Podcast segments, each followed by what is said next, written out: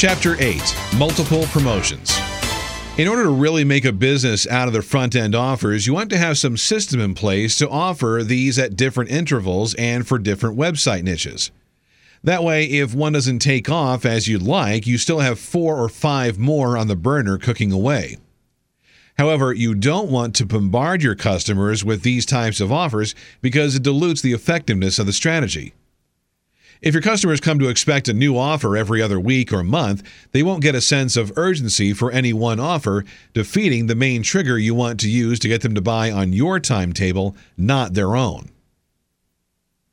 Reasons you want multiple enrollments, too. Aside from getting as much profit from your customers as you can get, there are other reasons you'll want to create new offers, sometimes even for the same club membership. One, you may not have gathered enough members through an offer to make the community vibrant and attractive to other potential members. Two, you may have lost members who canceled their membership. Three, you may have a number of members who don't cancel but don't contribute to the forums and make the membership less attractive to others. Four, you want to expand the number of seats available. There are a number of different reasons from attrition to expansion that can influence your decision to put up a new offer. There's nothing that says you can't create a new offer, but try to make it significantly different from any old offers for that membership and try to reward those members that remain loyal to you so they don't feel cheated. Rewarding loyalty. The tendency for internet marketers is to consistently find new customers to fill the vacancies that old customers create when they leave.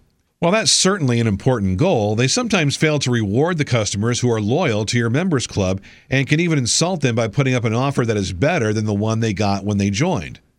If they find out about it, they may decide that they might look elsewhere to see what they can get. So, while you're providing new deals for new customers, try to make those same benefits available to those that got in on the ground floor. Some marketing strategies to reward loyalty can be Ground floor pricing. You may decide to start by populating your club with a ground floor pricing that will be less than any offer subsequently. That way, people know that if they don't sign up then and there, the price will go up in the future. Do this only if you know your offer is priced competitively and will attract significant attention. Special discounts. You can continue to cultivate a good relationship with your current members by offering them special discounts. Graduated member benefits. Maybe you give rewards to people who buy over a certain level a month or who reach some other milestone. You can then give them some recognition and thank them for being loyal customers by giving them even more goodies than the other members get. Whatever you can do to recognize and reward your loyal customers will come back to you in terms of future sales.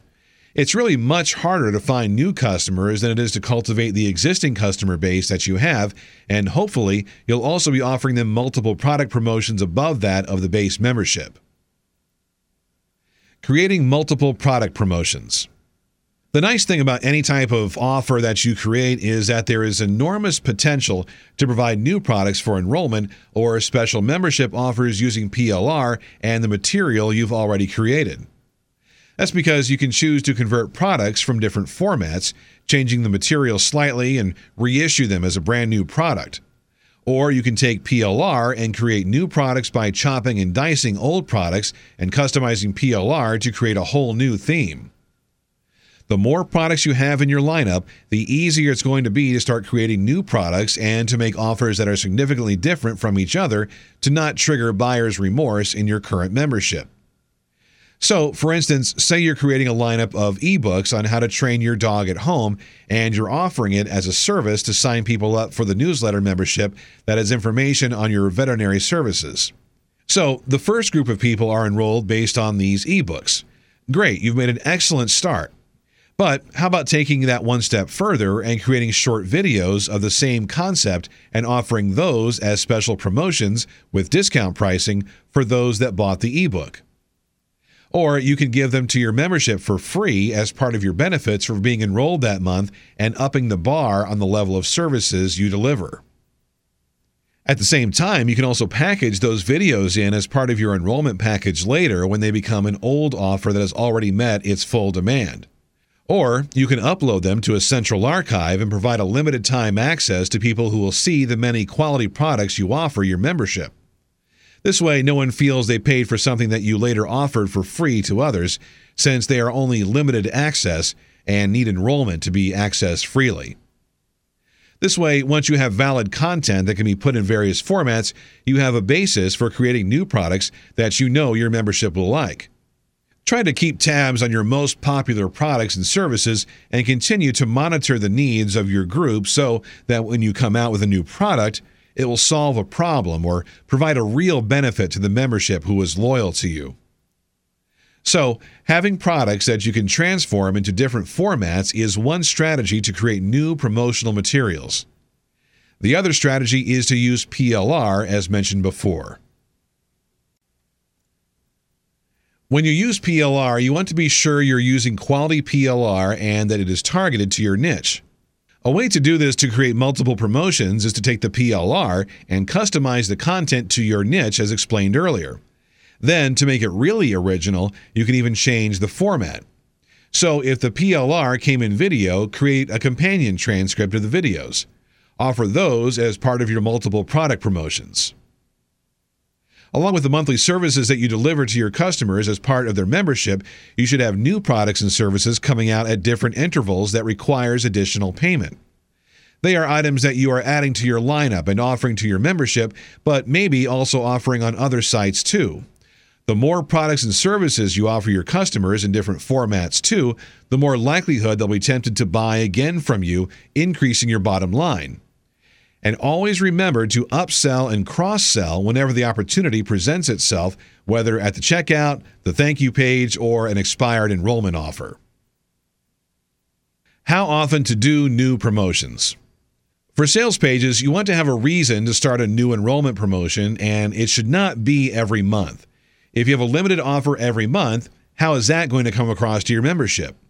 It'll come off as an open enrollment and a trick to get them to sign up. That will lead to many disappointed buyers, and you want to avoid that at all costs. So, do create multiple new enrollment options, but be careful to space them out so that it doesn't appear you are doing a rolling open enrollment every month. Now, for the special promotions for your membership, you can do those once a month if you want. The fact that you are working hard to provide new products and services to your membership is impressive and can work to create a greater customer loyalty and bigger bottom lines. Give a reason for new promotions.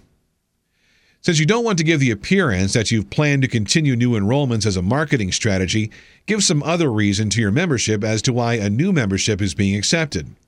Maybe you've completed your one year anniversary and you want to provide this valuable opportunity for those people that missed it the first time around. That's a good reason. If you've lost people and there are 40 extra seats available, you can suggest that you want to fill the club to its full membership due to member attrition. You can even say you want to expand the club and add new members as you have quite a few more goodies planned. You can even tell one group in one club membership that you are planning a full rollout of another website and that they can have first dibs on the available seating. This is great when you roll out another site that is complementary to the products and services offered at the first site and can create a stampede to your door. At any rate, any of these reasons are valid and can be made available to the people in your membership to advise them that you've put up another offer and to invite their friends. To sweeten the pot, don't forget that you can offer referral bonuses, just like case study number six and number seven do, to the people who are signing up for the new offers. These two offers promise that if they referred two friends that signed up, that they would get a free membership for a lifetime as long as the friends remained enrolled in the program. This is an excellent way to get new enrollment from prior loyal customers who may want to check out your new offerings.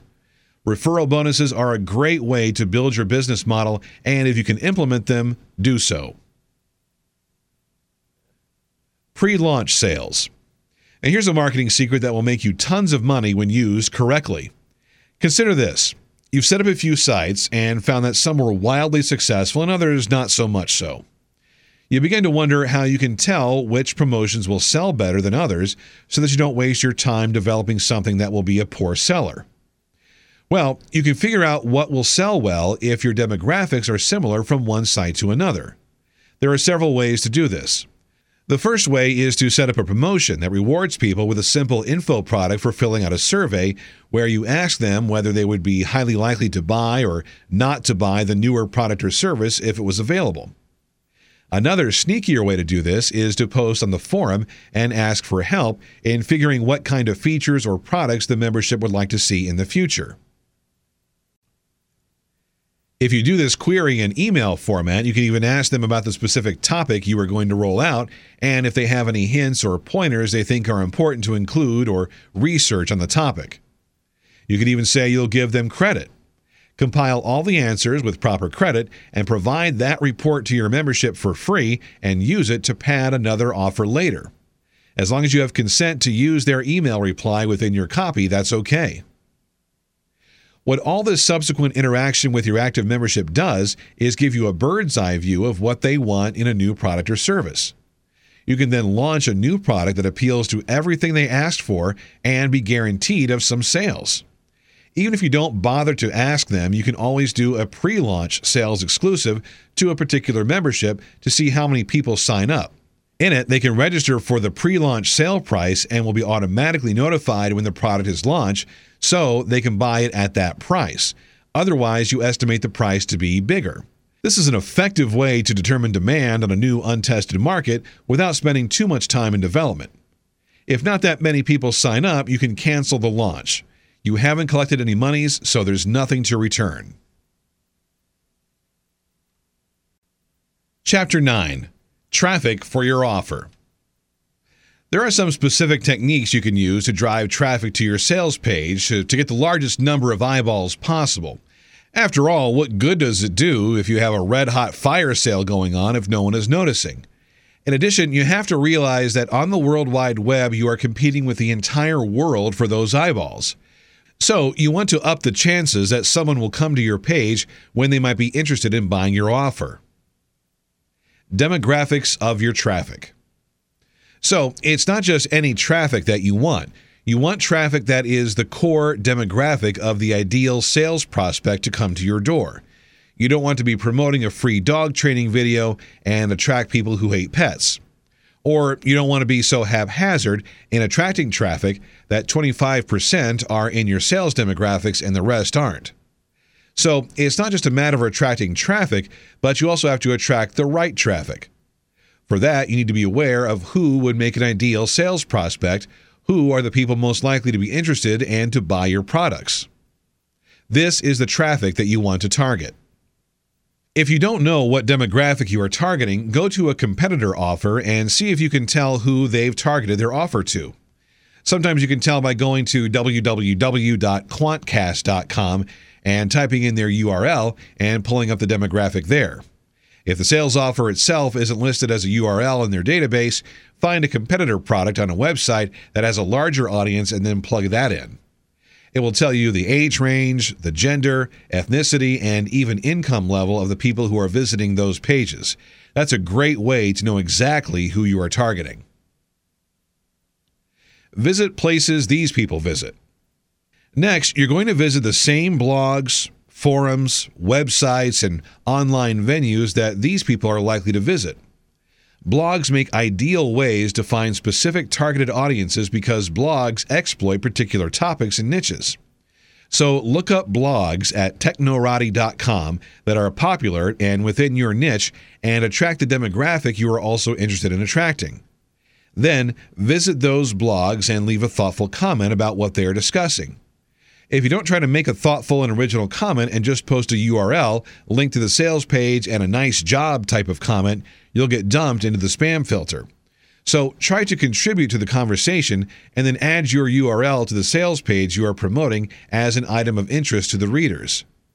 If you find you're being blocked by spam filters, you can also set up your own blog, promote your sales page there, and when you add comments to other blogs, always include your blog URL as your website, which is asked for in the comments. This will automatically come up and be available to the demographic who you are trying to attract. Discussion forums are a great place to find people, and you would use the same tactic of contributing posts or comments and then using a signature line that includes promotion of your sales page. Be sure to make it sound less commercial and more personally intriguing. Some people even add incentives for clicking on the link in your signature, which will be put in all your posts and comments. You can say, check out my free ebook here. You can get quite a bit of traffic this way. Attracting targeted search engine traffic. The science of attracting search engine traffic is a lengthy one. We can go over some of the basic tools and concepts, but if this is an area of interest, you should take the time to get a book on the subject to help you learn this in depth. For now, we're just going to go over some basic ways to attract search engine traffic through Google, the most popular search engine out there. Google.com uses an advertising platform called Google AdWords. Advertisers sign up and offer to pay publishers a set amount if a customer clicks on their ad and comes back to visit them from another website. This is called pay per click. Typically, ads are associated with keywords that will tell the Google search engine what a particular page is about. When someone signs up as a publisher with the Google AdSense program, the partner program for publishers, what happens is that they insert some code to their web pages that tells Google to serve up some ads to that page. But how does it determine what ads to serve up? Google scans the page, looks for keywords, and then uses the most significant topic to serve up ads related to that topic. That's great if your topic happens to pay out well and have few competitors, but odds are your copy, if not optimized for particular keywords, will always end up with ads that have a poor payout because they are not high in demand with advertisers or web servers. So, you want to try to optimize your pages to include keywords that are either high paying, have a high search volume, and fewer competitors. The Google Keyword Tool. Luckily, the way to figure that out is given out free by using the Google Keyword tool located at adwords.google.com slash select slash keyword tool external, all one word. Here, you can drop in a keyword or keyword phrase and find out whether it has a lot of competition or a high search volume. If you use the drop down list that is titled Show Hide Columns, you can even ask to see the estimated CPC value for the keywords in the results list. The way to use this tool is to start off by brainstorming a few keywords or phrases. From the resulting list, see which meet the criteria of high search volume, less advertiser competition, and high CPC payout. Use these to discover which keywords would attract more attention and make a list. Then you want to go back to your sales page and include them in some of your copy. In general, you don't want to overuse keywords as Google can penalize you. You want just enough to attract attention from the major search engines without penalizing you for stuffing too many keywords into your copy. Just remember that some areas are weighted very well for keywords and others are not. And here are some places that using keywords will attract more attention. Your domain name. Looking to target a specific keyword? Try to grab a domain name with that in it. It'll be weighted heavily by the search engine and provides you with the opportunity to potentially fall on the first page of results when someone looks up a phrase with your keyword in the Google query form. Your domain name is the most important element to consider when you are trying to attract traffic. The easier it is to remember, the more search engine friendly it is, the better success you will have with your ad. Your title. The first part of your sales page will be your title, and you want it to grab as much attention as possible, not just from the person who visits, but from the search engine as well. Subheadings. Any other areas in your heading that are bolded or emphasized can dramatically increase the weighting of that keyword. Try to sprinkle the keyword in your headings and subheadings, but don't use them on each one. Within text. After that comes the text. You'll want about 1 to 2% of the copy to be keywords. Use two keyword phrases maximum at a time. If your sales page is 100 words long, very doubtful, you should have at most two occurrences of the keyword, which includes the title, headings, and subheadings. If you have a sales page that is 1,000 words long, strive to have at least 10 to 20 occurrences. Don't include the domain name occurrence as part of that total.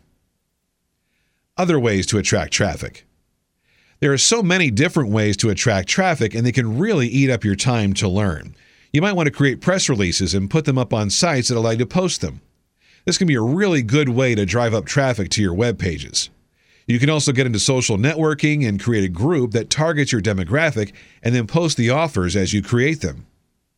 You can even create a promotional page on Facebook or MySpace as long as you follow their regulations not to solicit or spam anyone there.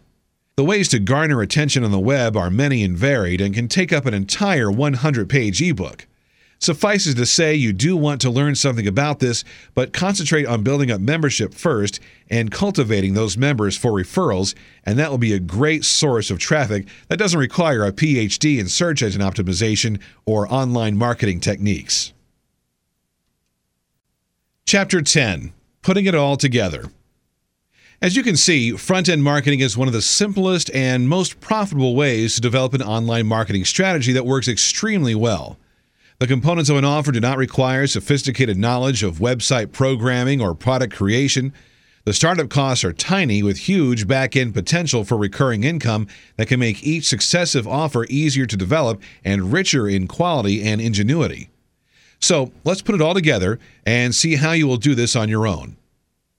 To set up a front end offer, you want to do the following 1. Create a sales page with the free front end offer that is of high quality and perceived value. Two, use the psychological trigger that best fits your demographic to pump the front end sale. Three, package it with a back end offer that includes some sort of subscription that is relevant to the topic of the front end offer. Four, ask for a shipping and handling fee to be able to get the credit card number so you can continue to charge your customers for the subscription after you fulfill the free front end offer. 5. Advertise it online using the keywords or by driving traffic to your sales page. 6. Continue to create products and services to market your membership on the back end. 7. Start a new front end offer for another niche and run concurrently. 8. Ask for referrals or enrollments from previous memberships. 9. Wait a few months on each offer and reopen the membership when there are available seats. 10. Wash, rinse, repeat. How much can you make? It all depends on how many people you sign up, but let's assume that you're offering a 500 seat limited membership at just $20 a month. If you run the ad until the membership is full, you'll be making about $10,000 per month with a full membership, not counting other multiple back end promotions you'll put before your members. That's not too shabby, right? Now, let's assume that you provided an info product package for the free front end offer. If you used PLR, your cost to develop will be quite low, maybe a few hundred dollars if you have someone else do the work. If you're shipping that on CD, you might have to add a couple dollars per person to the expenses. Maybe you're asking for a $9.95 shipping and handling fee to cover the expense of shipping and handling. Rounding to $10 per 500 seats, you have actually collected $5,000 and put out less than $1,000 for development and shipping. If you develop products yourself, the cost is even lower. So, structured correctly, your front end offer is making you money too, even when it's free. You're happy and your customers are happy too. And that's the essence of good business. Later, as you become more sophisticated and your membership base grows, you'll have fewer and fewer expenses as you start to develop a network of people who can do what you need done on a bulk basis. Plus, you can offer pre launch sales and not even devote your resources to products that are going to potentially have little demand. And your membership will be happy they are getting exactly the products and services they want while you save even more money on expenses and make even more money in sales. And this is not just a model that will make you money one month and dry up the next. No, this is a long term business model that can be used to create income for years to come. So, for a little investment up front, you can create massive income opportunities that will yield rich results that you can't get practically in any other legal business model. So, reach out and be bold. The internet is the perfect place to start a business with few resources that can get you large returns on that investment using a front end marketing strategy.